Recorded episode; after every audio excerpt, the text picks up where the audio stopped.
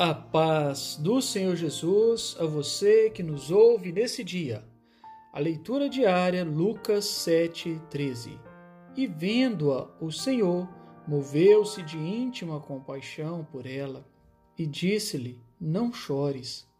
O texto fala de uma viúva que estava indo enterrar seu único filho.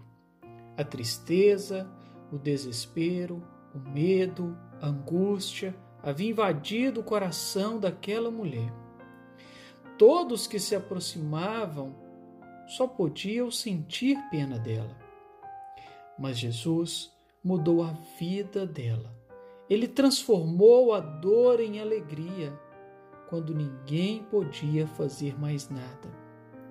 Jesus é mestre em casos impossíveis e naquele dia ele deu vida ao filho daquela viúva. A você que nos ouve, a palavra de Deus para você hoje é: não chores.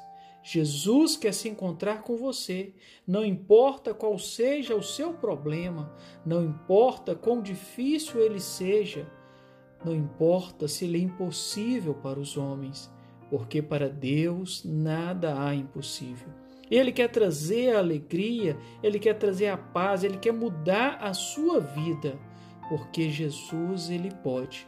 Deixa ele se encontrar com você entrega a ele o seu coração, confia nele e ele tudo fará. Que o Senhor nos abençoe a todos a paz do Senhor Jesus.